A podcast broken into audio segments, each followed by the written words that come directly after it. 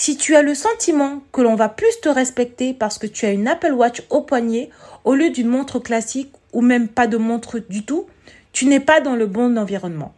Si tu as le sentiment que tu dois renouveler régulièrement ta garde-robe sous peine de subir le regard des autres, une fois de plus, tu n'es pas dans le bon environnement. Prendre soin de soi en tant qu'individu est normal. Et pour le faire, tu dois avoir un budget que tu respectes. Cela ne devrait pas donner lieu à un quelconque commentaire.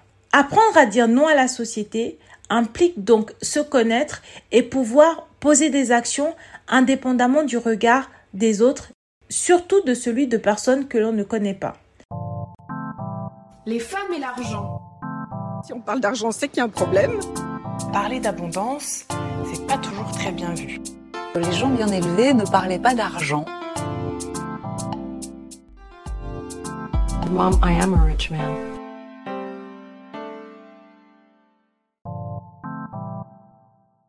Bonjour, bienvenue sur Money Mindset, le podcast qui parle d'argent simplement et sans tabou. Je suis Vanessa et seule avec toi, on va réaliser ensemble un épisode capsule pour analyser ta relation avec l'argent et détruire tes croyances limitantes. Avec ces capsules, je souhaite déconstruire les mythes et croyances sur l'argent, car je crois profondément que la richesse sous toutes ses formes découle de la connaissance. Il s'agit d'une proposition et non d'une vérité générale ou même conseil en investissement. Alors, viens avec moi et déconstruisons ensemble. Aujourd'hui, nous allons parler de la relation à l'argent. Nous allons voir dans une première partie tous les éléments qui peuvent te permettre d'identifier et comprendre ton rapport à l'argent. Dans une seconde partie, nous allons voir comment apprendre à dire non est bénéfique dans ta relation financière. Et enfin, dans une troisième partie, nous allons travailler ensemble sur la définition de tes objectifs financiers. Première partie, comment identifier et comprendre ton rapport à l'argent. Il faut savoir que tout le monde a un rapport à l'argent. Qu'on le veuille ou non, la seule chose qui change, c'est à quel point on a conscientisé cette relation. Pour commencer, nous allons analyser l'utilité de l'argent et les relations qu'entretiennent les individus vis-à-vis de l'argent. Factuellement, l'argent a deux utilités. D'une part, il est un intermédiaire entre un acheteur et un vendeur.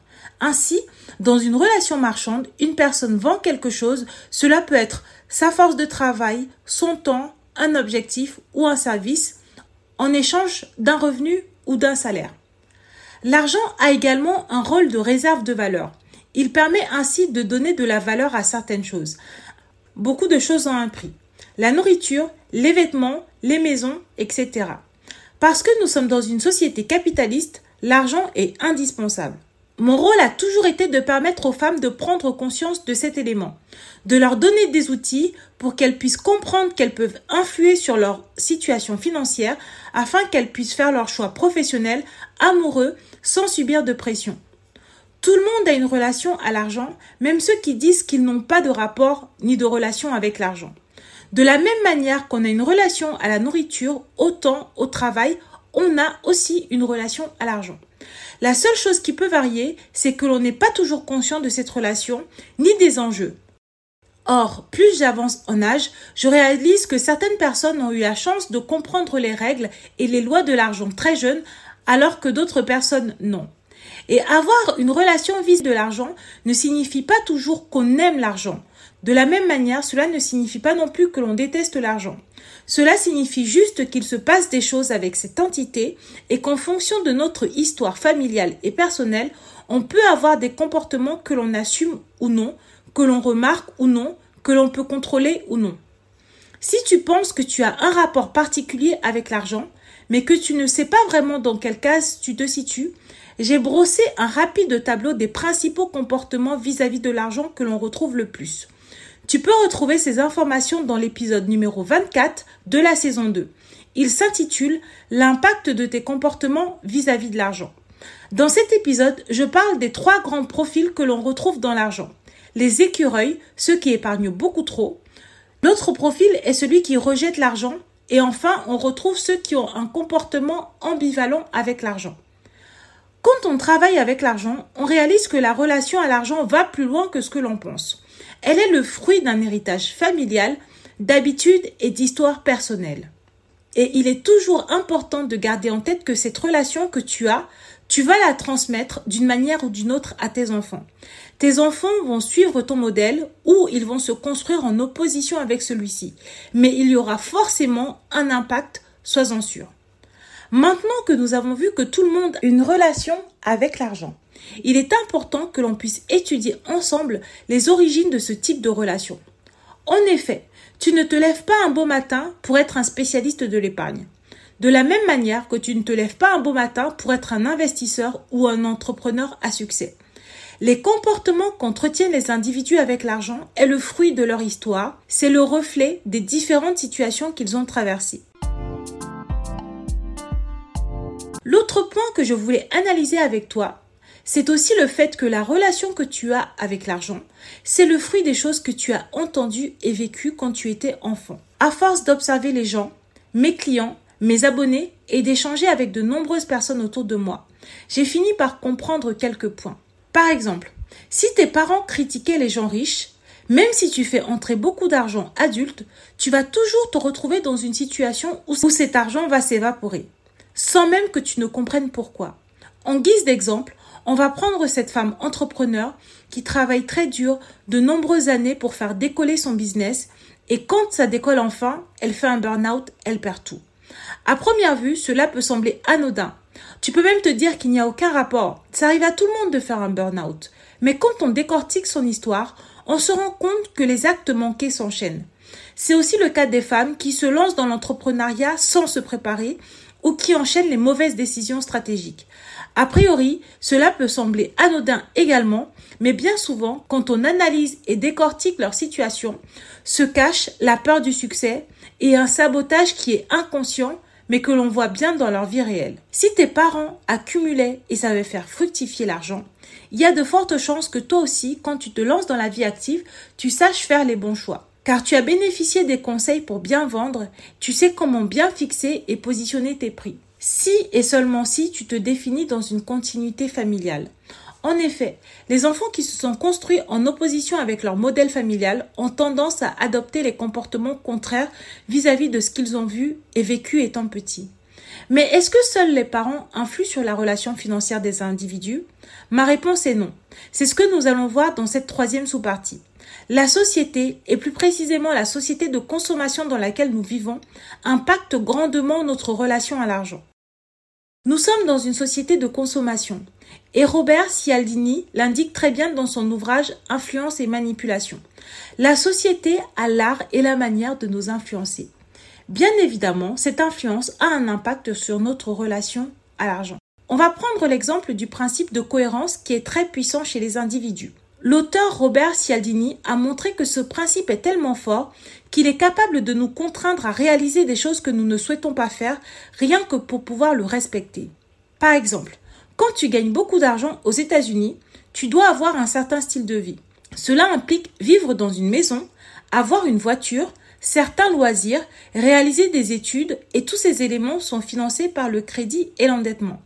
Les individus sont poussés par le principe de cohérence qui est celui d'afficher un style de vie correspondant au statut social auquel ils veulent et croient appartenir. Or, en face, il y a de nombreuses entreprises qui ont tout intérêt à mettre en place toutes sortes de stratégies pour te faire croire que ce qu'elles te vendent est indispensable à ta vie et est cohérent avec cette supposée catégorie socio-professionnelle à laquelle tu veux et crois appartenir.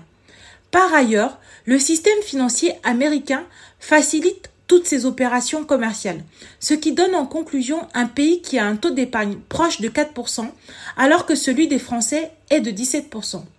Quel est l'intérêt principal des Américains de faire tout cela? Les travaux d'Emily Rosenberg sur la consommation de masse révèlent que les motivations, entre autres, étaient de souder une communauté imaginaire ayant des origines ethniques diverses. Pour rappel, le peuple américain est issu à la fois de l'esclavage, de l'immigration italienne, irlandaise, européenne. Donc, les gens avaient des origines très différentes et il y avait besoin de créer une société plus soudée avec des idéaux communs. Et les politiques ont décidé d'utiliser la consommation entre autres, pour faire cela. Or, ce modèle s'est largement diffusé dans le monde. Ainsi, ton rapport à l'argent n'est pas uniquement le résultat de l'éducation que tu as reçue, mais il est également le reflet de ce à quoi tu peux être réceptif et aux informations et influences véhiculées par la société. Ce qui nous emmène à la dernière sous-partie de ce grand point. Comment faire si tu veux prendre de la hauteur vis-à-vis de l'argent? Comment puis-je t'aider à améliorer la relation que tu entretiens vis-à-vis de ton argent? Comment mettre de la conscience dans tout cela et enfin faire les bons choix financiers? J'ai identifié une série de questions et d'actions qui devraient t'aider à mettre plus de conscience dans cette relation que tu entretiens avec l'argent. Pour conscientiser cette relation, j'ai fait le choix de partir sur des questions. Je te suggère des questions à te poser car il n'y a pas de bonne réponse et il n'y a pas de bonne manière de faire. Les principales bonnes réponses sont celles que tu vas donner et qui vont te permettre de te sentir bien et d'avoir un style de vie en accord avec tes moyens et tes objectifs courts, moyen et long terme. J'ai divisé ces questions en trois catégories. La première catégorie concerne les revenus. Ensuite, on a l'épargne et enfin l'investissement. En fait, il faudrait aller beaucoup plus loin et faire un travail d'analyse et de suivi des réponses. Cependant, ce travail, je le réserve à mes sessions d'accompagnement qui commenceront en 2024. Mais 2024, c'est loin. Et tu n'es pas obligé de le faire avec moi. Donc, pour que tu puisses faire ce travail en toute autonomie et que tu aies quand même des résultats, je t'ai recensé la majorité de ces questions dans un e-book que je t'offre gratuitement. Le lien sera disponible dans la description de l'épisode et sur mon site web. Je t'invite à imprimer ce livret et à commencer à répondre aux questions cela marquera les premières étapes de ton travail de conscientisation de la relation que tu entretiens vis-à-vis de ton argent. À terme, l'objectif c'est que tu deviennes incollable sur le sujet. Socrate disait Connais-toi toi-même. Et ces questions, si tu arrives à fournir des réponses précises, augmenteront tes connaissances vis-à-vis de toi-même. Si tu n'as pas toutes les réponses sur le coup, aucun stress, pose le cahier ou passe à la question suivante et continue ton travail d'investigation. Tu reviendras compléter ce livret à chaque fois que tu auras de nouvelles réponses. La première série de questions concerne le salaire ou les revenus issus de ton activité d'indépendant. Voici les questions importantes à te poser vis-à-vis des revenus que tu gagnes. Connais-tu avec précision ton salaire et tous les prélèvements sociaux et fiscaux associés? Connais-tu le salaire de la majorité des collaborateurs qui font le même job ou occupent le même poste que toi? Connais-tu le prix du marché pour ton poste? Considères-tu que tu es payé au juste prix par rapport au prix du marché? Et si jamais tu souhaitais être payé plus, es-tu au courant de tous les éléments qui accompagnent cette évolution salariale? Connais-tu les compétences supplémentaires attendues pour ce poste, les responsabilités supplémentaires qui peuvent aller avec, les efforts supplémentaires à fournir en termes d'horaire? As-tu fait des efforts de formation sur la fiscalité? Si tu as répondu oui à toutes ces questions, je considère que concernant le salaire que tu perçois, tu es dans une situation dans laquelle tu es consciente de ce que tu as. Tu sais ce que tu as à faire si tu veux en avoir plus. Tu as désormais le choix de te mettre en action pour avoir plus, mais tu peux aussi considérer que ce que tu as te convient et ne pas vouloir plus. Pour la petite histoire me concernant, la réponse est évidemment oui à toutes les questions. Je connais parfaitement le prix du marché dans lequel j'évolue. Je sais aussi que pour le même travail, je peux demander et obtenir de la part d'autres clients beaucoup plus d'argent. Mais j'ai choisi volontairement de ne pas le faire car après avoir analysé tous les paramètres, je ne souhaite pas à ce jour mettre en place toutes les actions nécessaires pour gagner plus d'argent. Car à l'heure actuelle, ma situation me convient parfaitement. Comme tu peux le voir, gérer son argent et améliorer sa relation vis-à-vis de l'argent ne signifie pas du tout toujours vouloir gagner plus. Cela peut aussi vouloir signifier vouloir gérer mieux car on est conscient de ce qui entre et de ce qui sort. Si tu es indépendante, les questions à te poser seront légèrement différentes. Quelle est la source de tes revenus? Cela peut être Pôle emploi, les clients, un prêt d'honneur, une levée de fonds. Est-ce que tu vends des objets, des prestations de services? Est-ce que la méthode que tu as utilisée pour fixer tes prix est la bonne? Te permet-elle de dégager suffisamment de cash pour être sereine?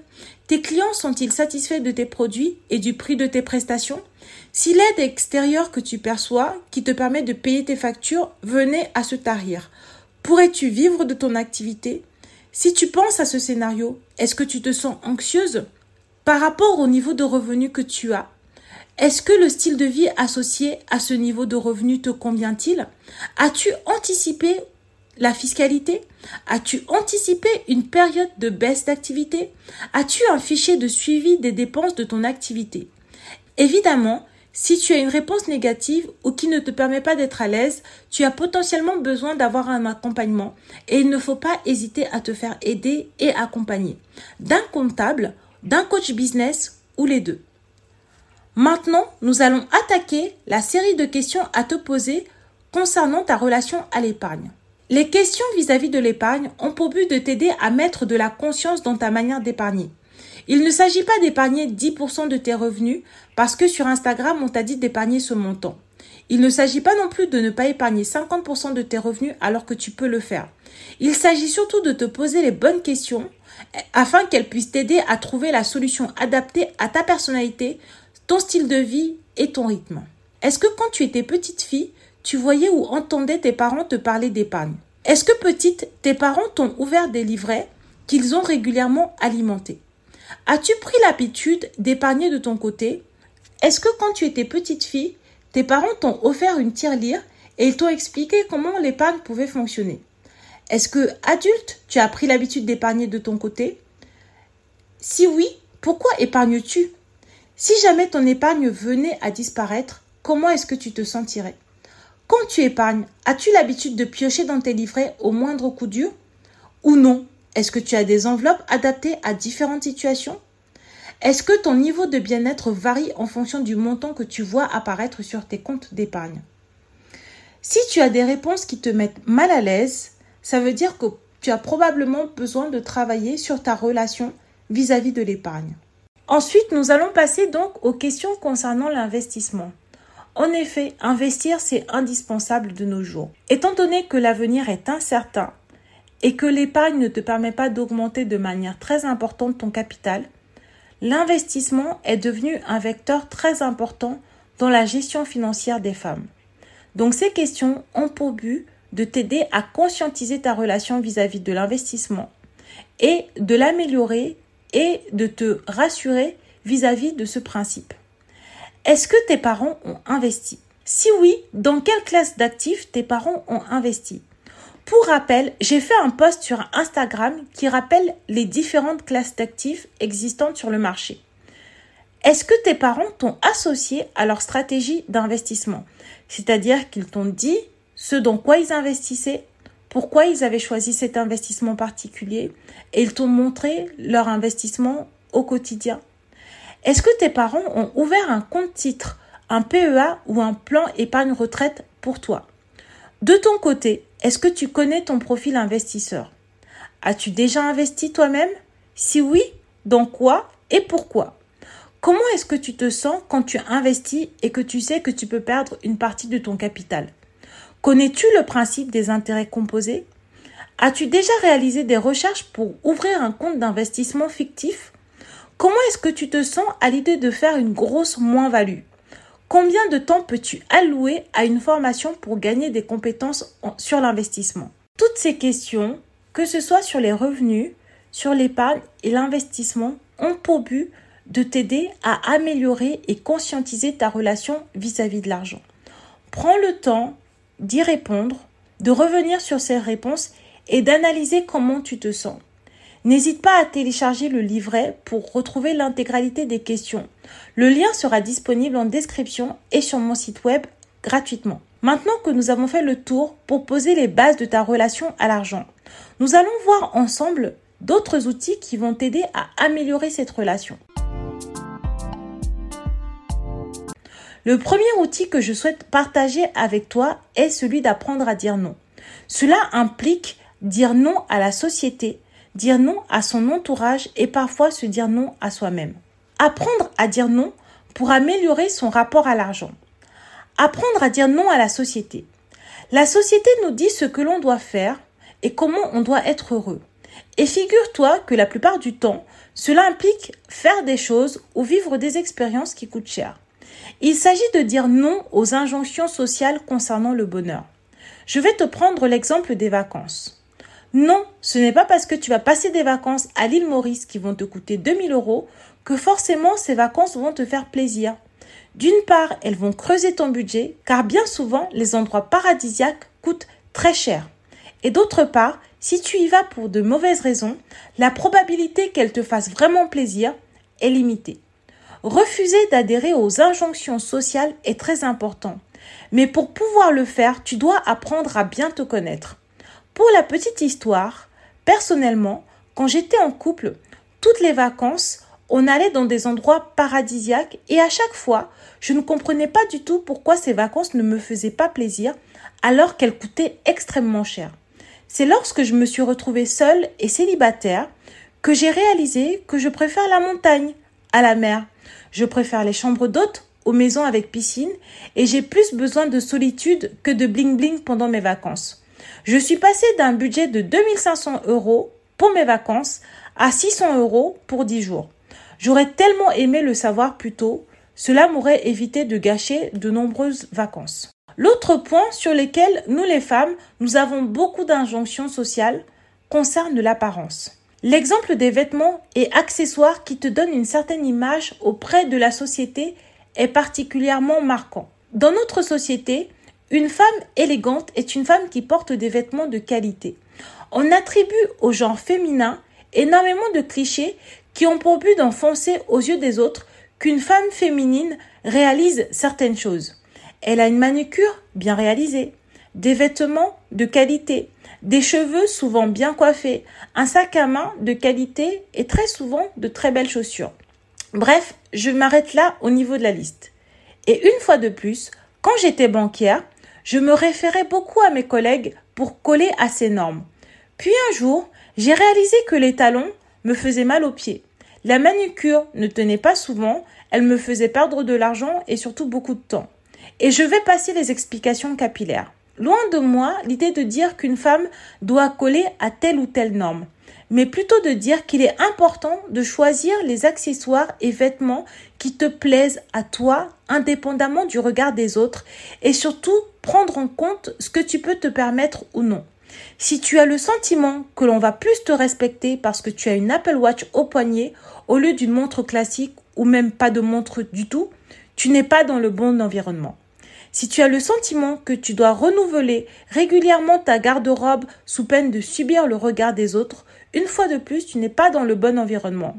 Prendre soin de soi en tant qu'individu est normal. Et pour le faire, tu dois avoir un budget que tu respectes. Cela ne devrait pas donner lieu à un quelconque commentaire.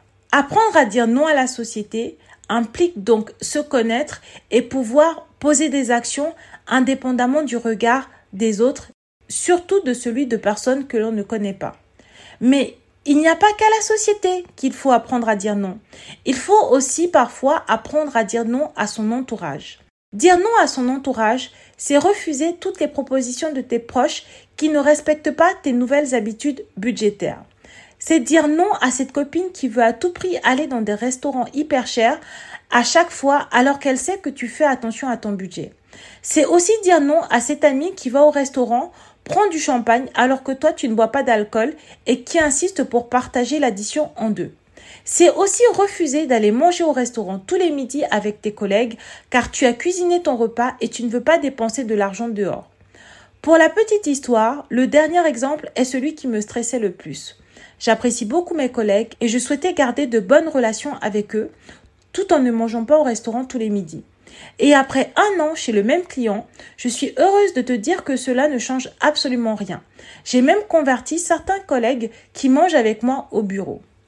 En matière d'argent, n'oublie jamais que c'est toi qui dois fixer tes propres règles et t'y tenir. Si tu préfères manger au restaurant tous les midis, cela peut être une bonne chose. Si tout cela entre dans une analyse et un calcul de budget que tu as réalisé en début de mois. Le dernier outil indispensable que je souhaite voir avec toi est d'apprendre à te dire non à toi-même pour améliorer ton rapport à l'argent. Tu auras compris dans cet épisode très orienté mindset, améliorer ton rapport à l'argent consiste principalement à apprendre à te connaître, à te faire plaisir tout en respectant certaines limites. Et c'est tout cela qui, à terme, te donnera cette confiance en toi et ce sentiment de richesse indépendamment de ce que tu gagnes. Souvent, quand je parle d'argent, on pense que je suis une capitaliste extrême qui pousse tout le monde à vouloir être riche. Si tu veux mon avis, l'argent en lui-même ne fait pas le bonheur. Si tu ne sais pas le gérer, tu vas le gaspiller, ton banquier va te harceler et à terme tu auras encore moins confiance en toi que lorsque tu en gagnais moins. Et la société est extrêmement sévère envers les paniers percés qui gagnent beaucoup d'argent. Comme si les réprimandés étaient une manière de leur faire payer ces bons résultats financiers qu'ils n'arrivent pas à transformer en patrimoine. Ainsi, apprendre à dire non consiste surtout au début à apprendre à dire non à soi-même, réprimer ses pulsions de consommation, refuser la facilité et le confort de la voiture au profit des transports en commun, chercher le prix intéressant pour les vacances tout en sachant que cela ne vendra pas de rêve sur Instagram. Mais si cela peut t'aider à y voir plus clair sur le sujet, j'ai fini par comprendre que mieux gérer son argent ne signifie pas toujours prendre le moins cher ou même les premiers prix, quel que soit le secteur. Cela signifie beaucoup prendre le temps de chercher la meilleure proposition financière pour acheter quelque chose que tu souhaitais déjà acheter en amont. Nous arrivons enfin à la troisième partie de cet épisode. Et cette troisième partie consiste à prendre le temps de définir par écrit tous tes objectifs. Et l'épisode du jour doit t'aider à aller encore plus loin dans l'élaboration de ta vision. Je vais te donner quelques exemples de réflexion que tu pourrais t'appliquer à toi-même. Par exemple, en début d'année, tu dois être capable de maîtriser le salaire que tu possèdes et connaître le salaire que tu souhaites obtenir. Cela implique donc connaître l'évolution salariale que tu souhaites avoir dans l'année. En outre, tu dois être capable de connaître ton taux de prélèvement à la source et être en mesure de l'actualiser si ta situation financière évolue pour éviter un rattrapage fiscal, tout simplement, et être dans l'anticipation et non la réaction. Tu dois également te fixer des objectifs chiffrés concernant l'épargne que tu souhaites avoir à la fin de l'année et celle que tu souhaites réaliser tous les mois. Tout simplement parce que cela va te donner une direction à suivre et cela va t'aider à maintenir tes objectifs de budget au quotidien. Enfin, tu dois savoir combien d'argent tu comptes dédier à l'investissement, peu importe la classe d'actifs, le support, l'enveloppe ou le projet. Voilà, nous arrivons au terme de cet épisode dans lequel je t'ai donné plus d'informations concernant la relation que tu peux entretenir avec l'argent. Tu as des références économiques, sociologiques et même philosophiques pour te montrer que la thématique est bien plus vaste que simplement des bouts de papier avec une valeur monétaire. Tu as en outre des exercices pratiques que tu peux réaliser gratuitement en téléchargeant le livret que je mets à disposition sur mon site web. Cela me ferait énormément plaisir que si tu réalises les exercices, tu partages avec moi les résultats. D'une part parce que j'adore échanger avec les membres de ma communauté et d'autre part cela me permettra de m'améliorer et d'ajouter ou affiner certaines questions et propositions. Enfin, je conclurai avec cette idée. N'oublie pas qu'il n'y a pas de bonne réponse ni de bonne attitude vis-à-vis de l'argent. La seule chose qui compte vraiment, c'est que toutes ces micro-actions à terme te permettent de dormir d'un sommeil serein, car tu sais que le lendemain, peu importe la situation, tu as tous les outils pour faire face. Bisous de ta Vanessa préférée et on se retrouve à la semaine prochaine. Merci d'avoir écouté ce podcast. Si tu l'as apprécié, n'hésite pas à le partager à ton entourage. Si tu souhaites me soutenir, laisse-moi 5 étoiles sur les plateformes de diffusion et viens me parler, cela me fera très plaisir. Pose-moi des questions, laisse-moi des commentaires, ainsi j'aborderai des thématiques qui te concernent directement. Tu peux me retrouver sur mon site web, Instagram, ainsi que toutes les semaines via ma newsletter. Au plaisir de te retrouver pour de nouveaux épisodes. À bientôt! Bisous